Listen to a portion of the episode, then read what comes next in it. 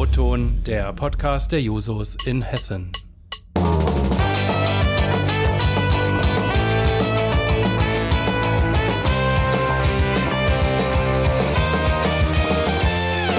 Wenn die Technik es erlaubt.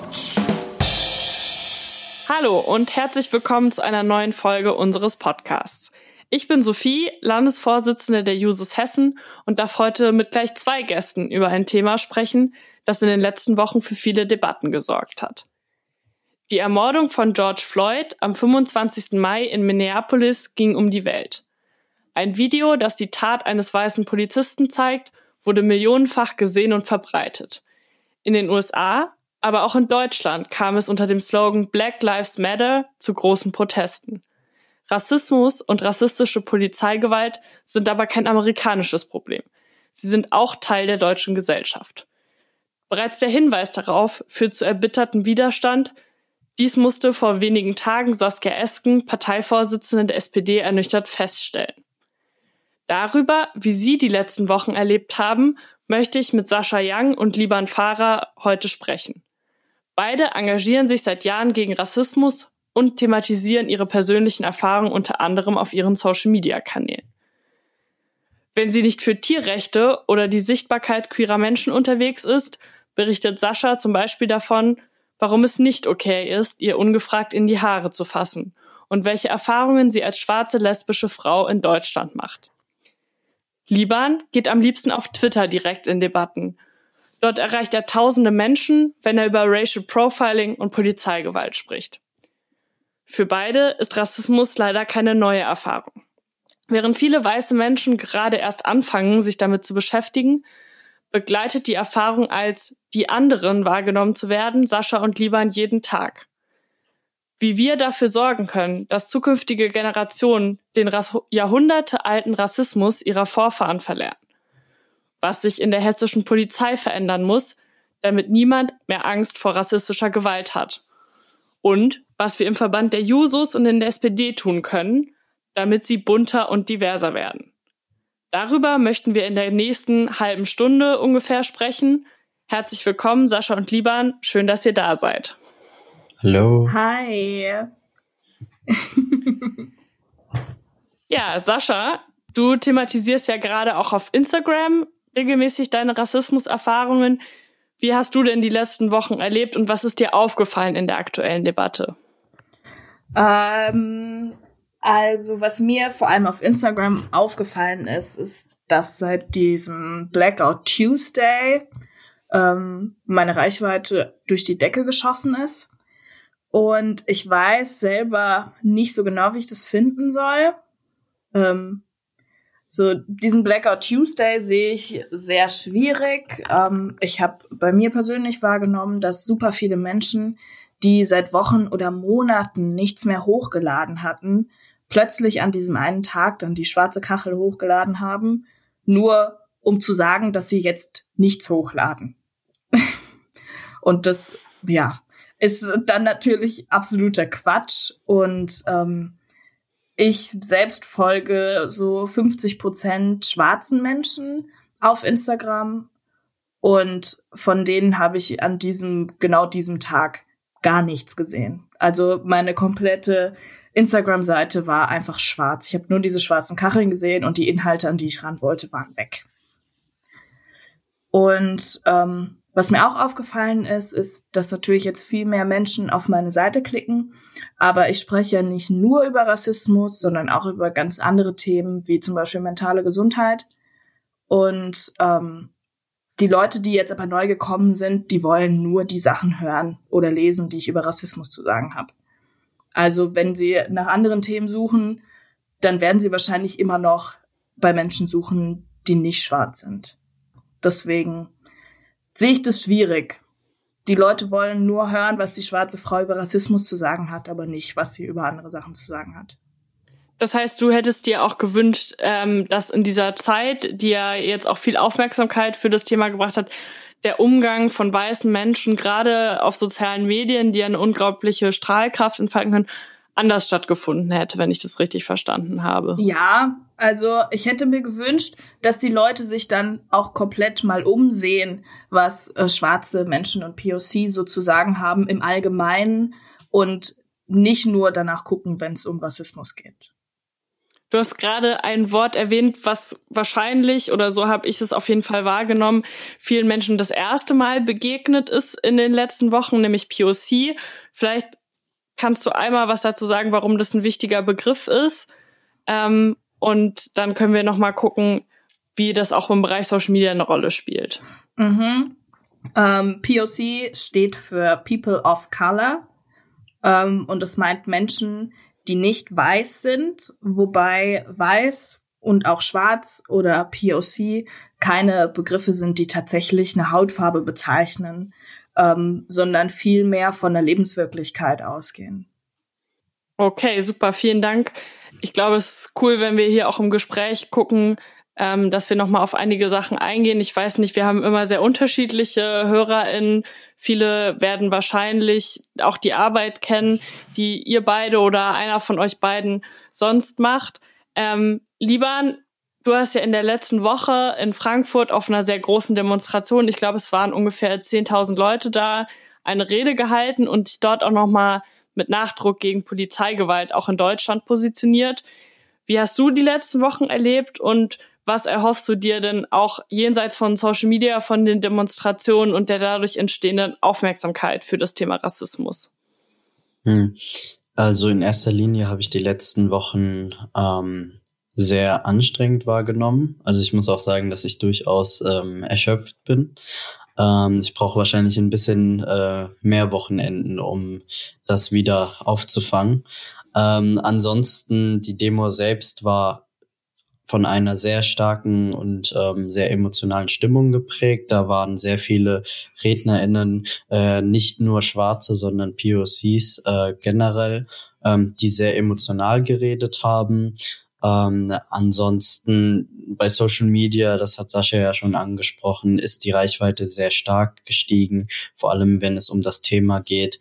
Ähm, die Kritik teile ich, dass man in erster Linie jetzt momentan nur angesprochen wird, um eben über Rassismus zu reden. Und ähm, wir sind aber auch Menschen und ExpertInnen in anderen Bereichen. Ähm, wir machen auch andere politische Sachen. Ähm, das muss man immer noch bedenken, dass äh, man eben nicht nur auf die Menschen schaut, äh, weil sie schwarz sind oder POCs sind, sondern weil sie vielleicht auch eine gewisse Expertise in anderen Bereichen haben. Aber ähm, ich äh, denke, dass äh, in nächster Zeit äh, vor allem sehr viel äh, bei also dieses Themas ähm, in der Mitte der Gesellschaft angekommen ist, zumindest bei den eher jüngeren und ähm, eher äh, liberaleren, wenn man das so sagen kann, Menschen. Ähm, wie nachhaltig das ist, ich glaube, als schwarze Person muss man immer sehr skeptisch da, da sein. Ähm, dementsprechend beobachte ich das ähm, und äh, schaue mal, wie ähm, meine weißen MitbürgerInnen, ähm, ja, wie lange sie es durchhalten. Ihr habt ja beide gerade sehr nachhaltig und auch sehr eindrucksvoll, finde ich, ähm, die Forderung formuliert, dass mehr darauf geachtet werden muss, dass schwarze Menschen in Deutschland, wenn es um das Thema Expertise geht, nicht nur für das Thema Rassismus angesprochen werden. Ich finde, das ist auch durchaus was, wo wir selbstkritisch anfangen können, denn auch bei den Jusos und in der SPD ist es ja nichts, wovon wir vollkommen frei sind. Und ich glaube, dass es auch in diesen Strukturen viel zu tun gibt, wenn es um das Thema Rassismus geht. Und auch das ist ja was, was in den letzten Wochen auch von Mitgliedern dieser Verbände formuliert worden ist. Wie könnte denn so ein Anfang aussehen, auch von Seiten von Jusos zum Beispiel, die nicht von Rassismus betroffen sind, um den Kampf dafür zu unterstützen und um eben auch schwarze Menschen, die in diesen Verbänden sich engagieren, zu supporten? Vielleicht kannst du anfangen, Sascha? ähm, ich überlege noch kurz. Ähm, ich find's, ich find's schwierig. Es gibt ja jetzt nicht so den einen Masterplan gegen Rassismus und gegen rassistische Strukturen und dann so eine Pauschalantwort zu geben. Ich finde es immer gut, ähm, wenn Menschen, die selber nicht von Rassismus betroffen sind, einfach mal den Mund halten ähm, und mal einen Schritt zurückgehen und anderen ähm, die Bühne frei machen. Ansonsten ähm, kann man sich auch einfach reflektieren, gerade wenn man nach ExpertInnen zu einem bestimmten Thema sucht ähm, und das dann in der bevorzugten Suchmaschine eingibt. Und dann kann man mal überlegen, sind die ganzen Menschen, die mir da gezeigt werden, alle weiß? Sind das alles Männer? Gibt es nicht auch andere Menschen, die jetzt in diesem Algorithmus einfach rausfallen, die vielleicht auch was zu sagen haben? Und einfach wenn man sich informieren will, mal zu reflektieren, auf was für Personen man trifft. Okay. Genau, das äh, da würde ich, glaube ich, auch äh, anfügen. Äh, ich denke, es ist äh, tatsächlich sehr, sehr wichtig, dass man äh, Antirassismus all, auch als Abgabe von Verantwortung, aber auch als Abgabe von Macht versteht. Und dementsprechend heißt das dann auch mal zu sagen, okay, ich trete ein Stück weit zurück, um ähm, den Raum zu liefern, dass andere Menschen ähm, dort äh, aktiv werden können. Ähm, das ist, glaube ich, mit einer der wichtigsten Punkte, und weil es immer äh, beim Rassismus um Macht geht. Habt ihr das Gefühl, dass das auch in der SPD und bei den Jusos in den letzten Wochen in Äußerungen, die ja durchaus auch aus dem Parteivorstand, zum Beispiel eben von Saskia, das habe ich vorhin schon angesprochen, aber auch zum Beispiel von Serpil, die ja stellvertretende Parteivorsitzende ist, dass es da schon Raum dafür gibt und dass es jetzt auch thematisiert wird? Oder ist es eher nicht der Fall? Also wenn ich da kurz äh, anfangen dürfte. Ähm, ich denke, dass es erst so spät gekommen ist, ist schon ein äh, Zeichen, weil äh, natürlich ähm, bin ich darüber überrascht gewesen, um ehrlich zu sein, dass, äh, dass äh, Saskia das angesprochen hat und auch mit dieser Deutlichkeit ähm, diese Forderung aufgestellt hat. Ähm, aber äh, Saskia oder auch Serpil sind natürlich nicht die einzigen, die das äh, schon seit Jahren äh, sagen. Das bedeutet, dass äh, natürlich es gibt die Antidiskriminierungsstelle ganz offiziell. Ähm, es gibt aber natürlich auch seit Jahren äh, die ISD. Ähm, es gibt ähm, Eto, One, äh, One zum Beispiel, die ganz klare Forderungen haben. Das heißt, ähm, es gibt schwarze Communities und es gibt Organisationen, die diese Forderungen schon lange stellen. Ähm, der Punkt ist, es wurde ihnen bisher einfach nicht zugehört.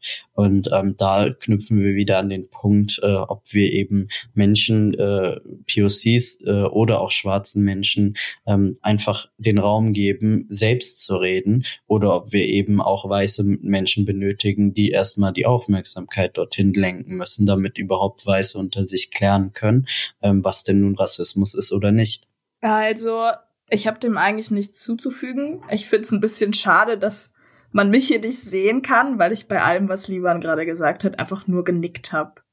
Und ähm, ich sehe das genauso. Es kann nicht sein, dass es immer erstmal schwarze, äh, weiße Menschen benötigt, die was sagen, damit schwarze Menschen zu Wort kommen. Das geht einfach nicht. Das ist leider eine der Schwächen des Formats Podcast, dass wir sowas nicht abbilden können. Deswegen ist es gut, dass du es nochmal gesagt hast. Ähm, und ja, vielen Dank da auch für eure Einschätzung und für euren Appell. Ich glaube, ähm, es ist wichtig, dass wir hier jetzt auch den Raum haben, sowas dann deutlich zu sagen. Und ich würde zu einem Thema übergehen, was du, Lieban, ja auch in deiner Rede und in vielen Beiträgen immer wieder angesprochen hast, nämlich das Thema Polizeigewalt. Und auch bei diesem Thema geht es ja viel um die Frage, wie können wir rassistische Polizeigewalt im Vorhinein verhindern. Und eines so der Schlüsselworte ähm, in dem Bereich ist Prävention. Es muss ja eigentlich darum gehen, wie können wir verhindern, dass es zu rassistischer Polizeigewalt kommt. Was muss sich aus deiner Sicht in der Ausbildung und auch in der Auswahl von PolizistInnen verändern? Und wie könnten eigentlich Polizeistrukturen aussehen, die rassistische Gewalt vorbeugen und verhindern? Hm. Ähm, die Sache ist äh, natürlich, ich glaube, die meisten Leute sehen es ein, dass ähm, Polizei nicht frei von Rassismus ist, ähm, dass die Polizei mindestens, würde ich sagen, genauso äh, rassistische Tendenzen hat äh, wie die Gesellschaft an sich. Nur der Punkt ist, dass es am an der Polizei oder in der Polizei besonders gefährlich ist, weil eben hier wieder der, der Aspekt ist, den ich eben erwähnt habe. Ähm, es ist die Verknüpfung von Macht und äh, rassistischer Grundeinstellung, die ge besonders gefährlich ist. Ähm, das bedeutet, dass ähm, das so Punkte, ich meine, das ist allgemeinhin bekannt, beispielsweise Racial Profiling, dass ähm, besonders äh, auf Menschen mit Migrationshintergrund oder auf schwarze Menschen ähm, geschaut wird, dass sie besonders kontrolliert wird, be werden, besonders häufig kontrolliert werden, ähm, dass sie besonders hart äh, fixiert werden, dass die Auseinandersetzung nicht immer ganz äh, von ähm, von gegenseitigem Respekt äh, äh, geprägt ist. Ähm, diese Fälle gibt es. Diese Fälle werden noch unzer, unzureichend dokumentiert. Aber ähm, tatsächlich ist es so, dass es äh, in der Polizei äh, noch meiner Meinung nach noch keine ausreichenden Mechanismen gibt, ähm, die da im Nachhinein äh, angreifen können, äh, die da im Nachhinein greifen können und die im Vornherein, deswegen hattest du ja die Prävention erwähnt, auch, auch die Ausbildung äh, ausreichend ausgeprägt sind. Ähm, das bedeutet nicht nur, dass die Polizei an sich natürlich viel diverser werden muss, das ist klar, da gab es auch genug äh, Kampagnen zu. Wie erfolgreich die waren, muss, muss man dann nochmal herausfinden, aber das Aller, Allerwichtigste ist, dass, ähm, dass in der Polizeiausbildung viel antirassistischer ausgebildet wird, dass tatsächlich ein gewisser Fokus auch in dieser Zeit darin gelegt wird, dass ähm, PolizistInnen äh, in Auseinandersetzungen äh, in besonderer Art und Weise eben bei People of Color ähm, in gewissen äh, Räumen, man, man redet ja sehr viel von äh, sozialen Brennpunkten, dass sie besonders dort geschult werden, damit umzugehen. Ähm, aber das Aller, Allerwichtigste ist auch vorne ransetzend natürlich, dass wir eben auch im Bildungsbereich schon sehr, sehr früh damit anfangen, damit man eben nicht das in der Polizeiausbildung nachholen muss, was in der Bildung gar nicht vorgekommen ist. Wir gehen gleich auch noch zum Thema Bildung vorher. Ähm, du hast ja eben schon beim Thema rassistische Polizeigewalt angesprochen, wie groß die Hürden für Betroffene sind, wenn es dann zu solchen Vorfällen kommt. Ähm, ich habe mir mal die Statistiken angeguckt. Die Dunkelziffer ist sehr hoch in diesem Bereich und die Uni Bochum geht von 30 Fällen rechtswidriger Polizeigewalt am Tag in Deutschland aus. Das ist eine riesige Zahl. Und nur ein Sechstel der Fälle wird überhaupt zur Anzeige gebracht. Zwei Prozent dieser Fälle landen vor Gericht und lediglich ein Prozent führen zu einer Verurteilung. Dringender Handlungsbedarf, würde ich sagen, lässt sich angesichts dieser Zahlen schnell feststellen und es gibt verschiedene Forderungen, wie damit umgegangen werden kann. Eine davon, die ich gerne an der Stelle nennen möchte, ist eine unabhängige Meldestelle, die sowohl PolizistInnen als auch Betroffene schützen soll, sodass nicht PolizistInnen gegen PolizistInnen ermitteln müssen und gleichzeitig Betroffene sich an eine Stelle wenden können, die auch sie unterstützt. Was muss aus deiner Sicht passieren, damit rassistische Polizeigewalt in Deutschland nicht folgenlos bleibt, Liban? Also ich muss klar sagen, dass die unabhängige Beschwerdestelle ähm, das ist, was sofort am besten eingeführt werden sollte, was das Minimum von dem ist, äh, damit überhaupt, äh, wenn es zu diesen Fällen kommt, äh, überhaupt geahndet werden kann, weil am Ende ist es momentan so, wenn äh, du als betroffene Person dich beschweren willst, dann ähm, beschwerst du dich bei der Polizei über die Polizei. Und ähm, das ist ein Punkt, der einfach äh, nicht geht. Das, das kann jede Person einfach äh, äh, einsehen.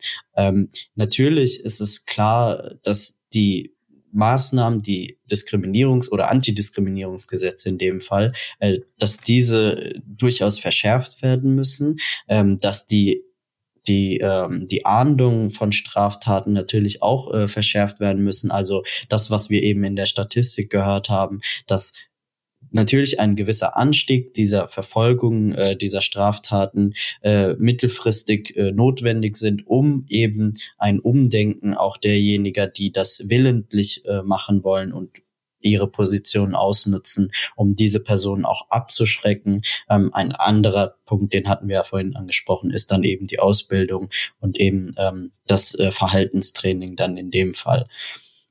Wie stehst du? Das ist eine Forderung, die wir als Jusos Hessen bereits im letzten Jahr auch gestellt haben zu einem Antirassismusbeauftragten beim Land Hessen. Das wäre ja auch eine Möglichkeit, dem Thema noch eine, mal eine andere Form von Aufmerksamkeit zu schenken und eine Stelle einzurichten, die sich auch explizit damit beschäftigt, wie in diesem Bundesland Antirassismusarbeit auf ganz vielen Ebenen gestärkt werden kann. Die Forderung unterstütze ich. Ähm, selbstverständlich ist es sehr, sehr wichtig, diesen, ähm, diesem unglaublich äh, wichtigen Thema auch äh, Infrastruktur und auch Personal mitzugeben, ähm, dem auch eine dauerhafte Präsenz einzuräumen und nicht wie jetzt gerade beispielsweise, wenn etwas passiert, wenn etwas in den USA passiert, mal darüber zu reden und dann ähm, nach zwei Wochen verfliegt das. Das ist nämlich meine größte Angst. Wichtig ist, dass das ein dauerhaftes, langfristiges Thema bleibt. Und ähm, am aller, allerwichtigsten ist, ähm, dass äh, dieser, dieser Stelle auch eine gewisse Konsequenz äh, äh, äh, nachfolgt, dass ähm, eben nicht äh, nur Berichte daraus äh, entstehen, sondern dass äh, dann äh, und da muss natürlich die Opposition sehr stark mit dabei sein, ähm, dass dann aber auch auf diese Berichte hingewiesen wird, ähm, dass, äh, dass dann aber auch Politik damit gemacht wird und dass dann am Ende des Tages auch die äh, Regierungsparteien ähm, unter Druck geraten und daraus eben eine Konsequenz entsteht. Liban, du hast es eben formuliert. Bildung ist die Grundlage für ganz vieles und eben auch im Bereich Antirassismusarbeit sehr wichtig. Sascha, du engagierst dich in vielen Bereichen der Bildungsarbeit und hast in dieser Woche auf unserem Instagram-Account auch Forderungen zum Thema antirassistische Bildungsarbeit formuliert. Warum ist es dir so wichtig, auch beim Thema Rassismus gerade in der Bildung anzusetzen? Ähm, mir persönlich ist es sehr wichtig, weil ich immer noch ganz fest dran glaube, dass ähm, kein Kind rassistisch zur Welt kommt. Ähm, dass Rassismus etwas ist, was man erlernt oder was man ansozialisiert bekommt.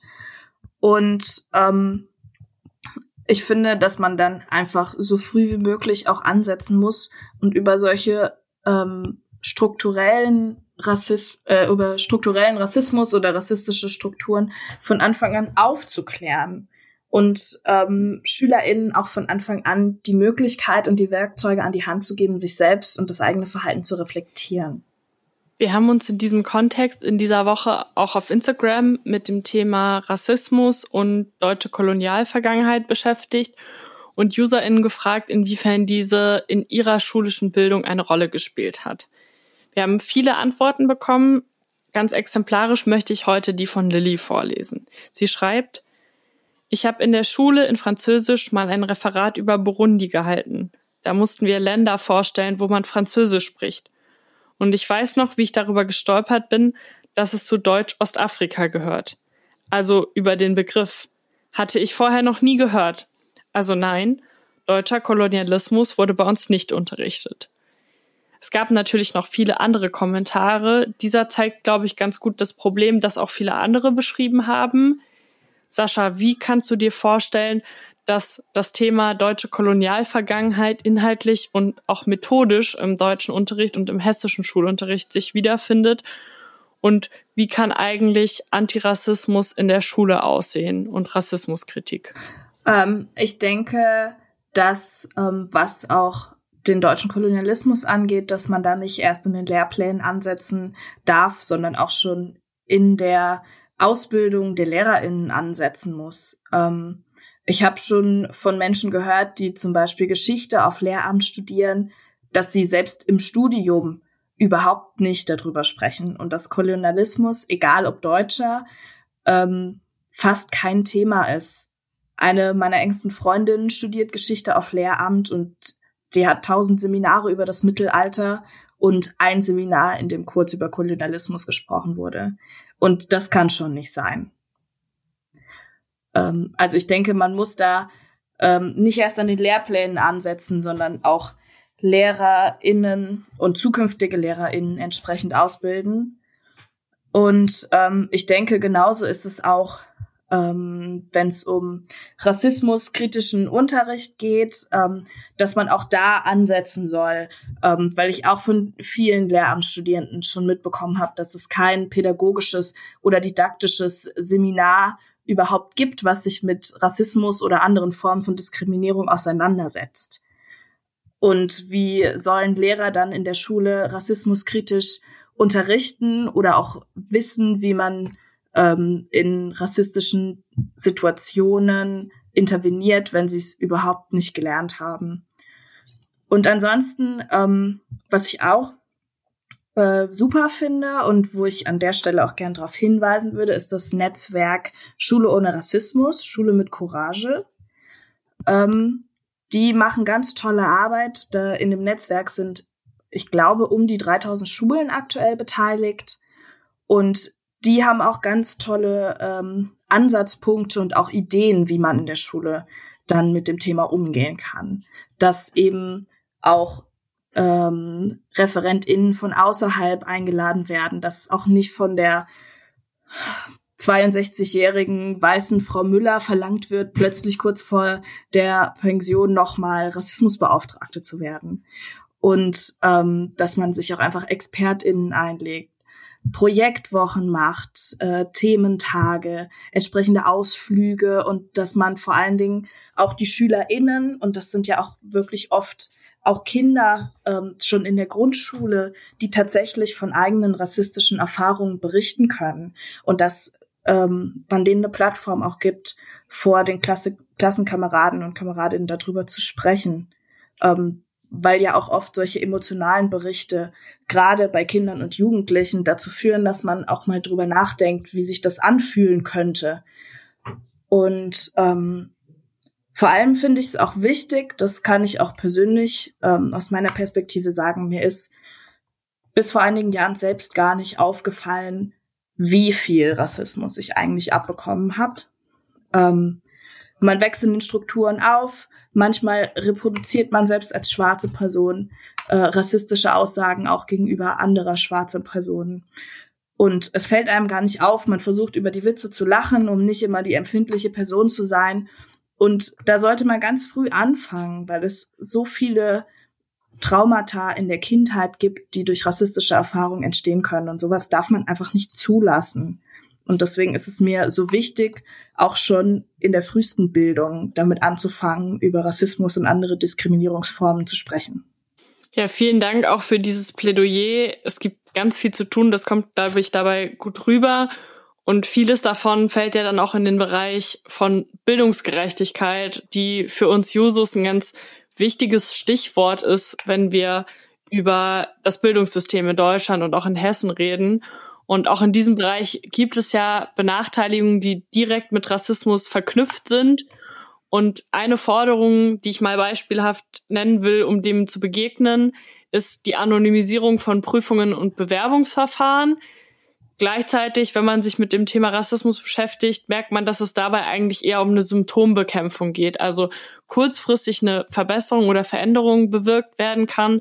Gleichzeitig natürlich aber das nicht das Problem löst, dass zum Beispiel Namen, die als ähm, anders wahrgenommen werden können oder Namen, die vielleicht ähm, bei Leuten hervorrufen, dass sie dann eher anders damit umgehen und so auch rassistische Benachteiligung bewirken, unsichtbar gemacht werden und nicht das eigentliche Problem bekämpft wird. Wie stehst du dazu und was sind vielleicht Maßnahmen, die langfristiger im Bildungssystem bewirken könnten, dass sich diese rassistischen und vor allem ja auch rassistisch strukturellen Benachteiligungen bekämpfen lassen? Ähm, also grundsätzlich ähm, stehe ich zu der Idee, Prüfungen oder Bewerbungsverfahren zu anonymisieren, ähm, positiv. Ich denke, wenn man das Ganze, also wenn man durch das Ganze dann auch Daten erhebt, dass man damit auch eine Grundlage schaffen kann, auf der sich weiter diskutieren lässt.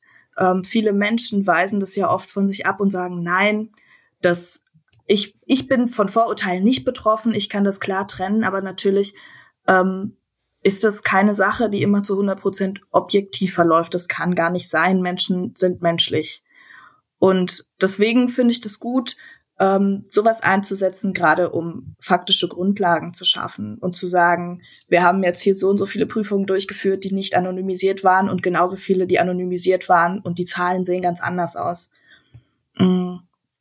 Ansonsten, was man nachhaltig machen könnte, ähm, finde ich, das liegt auch wieder viel in der Ausbildung von Lehrenden und Prüfenden.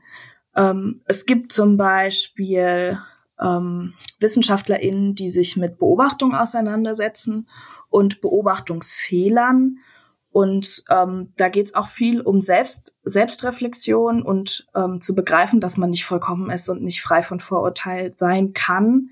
Und bei den Beobachtungsfehlern, da gibt es verschiedene Sachen äh, und verschiedene Formen. Und man sollte sich damit einfach auseinandersetzen, das Lernen vielleicht auch für Lehrende und Prüfende auch immer wiederkehrende ähm, Schulungen und Prüfungen ansetzen und ähm, nicht sagen, Fortbildungen sind immer nur freiwillig, sondern auch einfach mal verpflichtende Fortbildungen ansetzen, damit auch diese Menschen nicht aufhören zu lernen.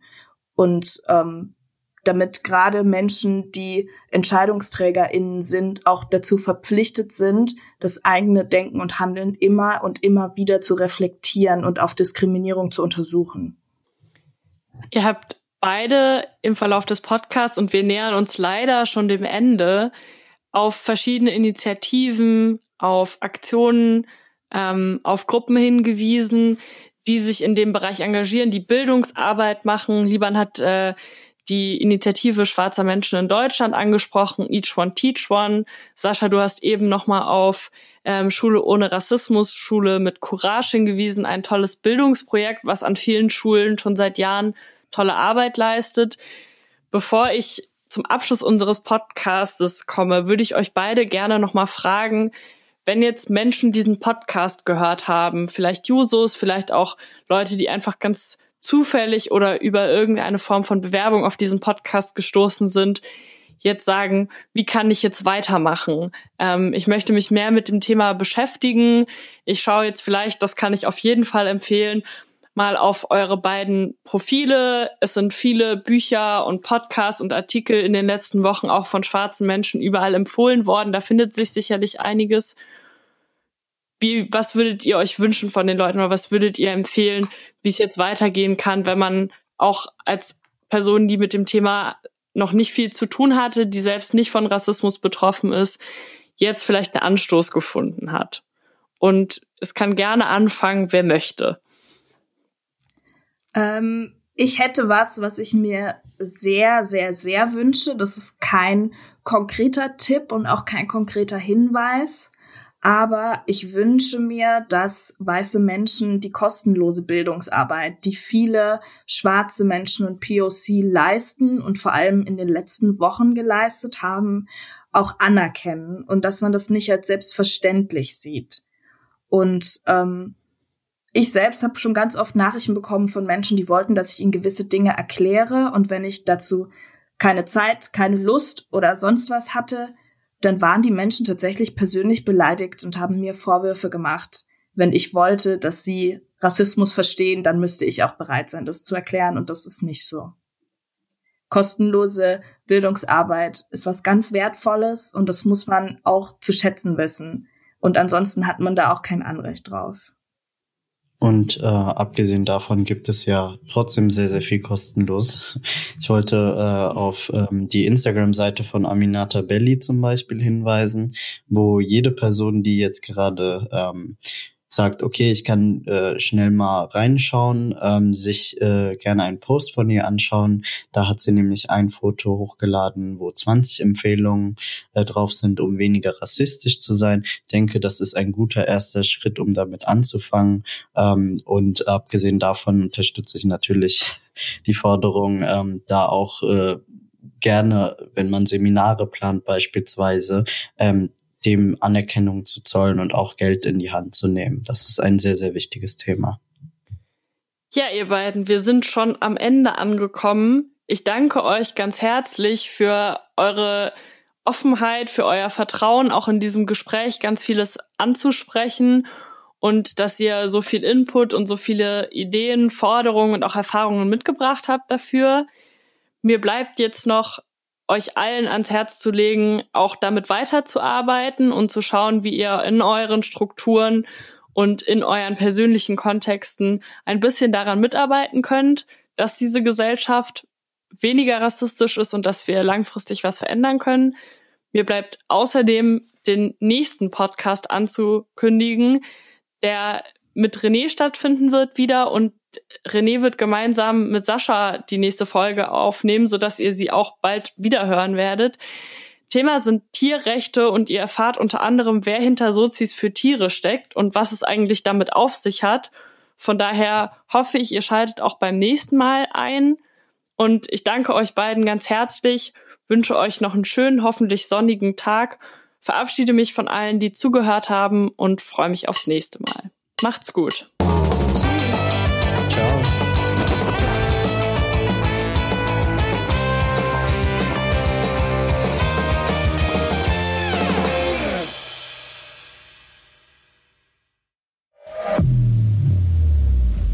Wenn die Technik es erlaubt,